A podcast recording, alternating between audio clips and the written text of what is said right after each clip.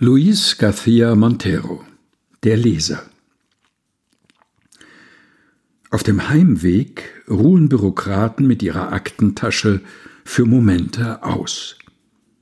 Lichter rauschen in der Schwebe, eine zerstreute Klarheit vieler Stimmen, und die Vögel schlagen sich am späten Nachmittag gemeinsam in die Flucht. Der Chor der Mütter und der Fahrräder, ein Straßenmusikant.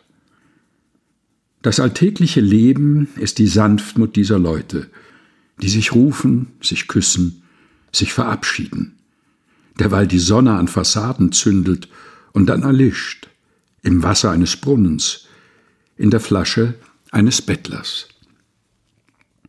Der Platz ist noch gefüllt. Ich nehme in meinem Schoß ein Buch, abgeschieden vom Balkon aus, am Jubel dieses Spätnachmittags teil. Danach dann steckt in jeder Ecke ein Geheimnis aus Linden und aus Schatten eine Stille.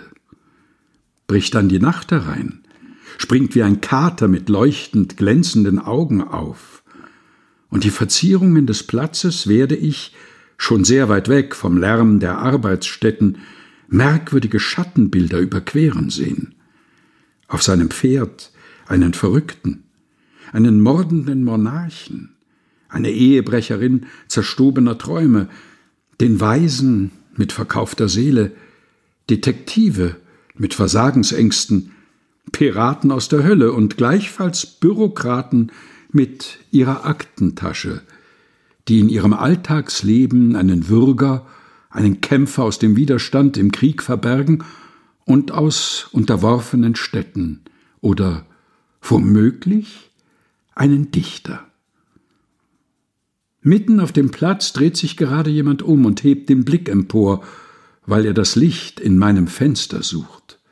Leuchtturm der Nacht und auch ihrer Gespenster.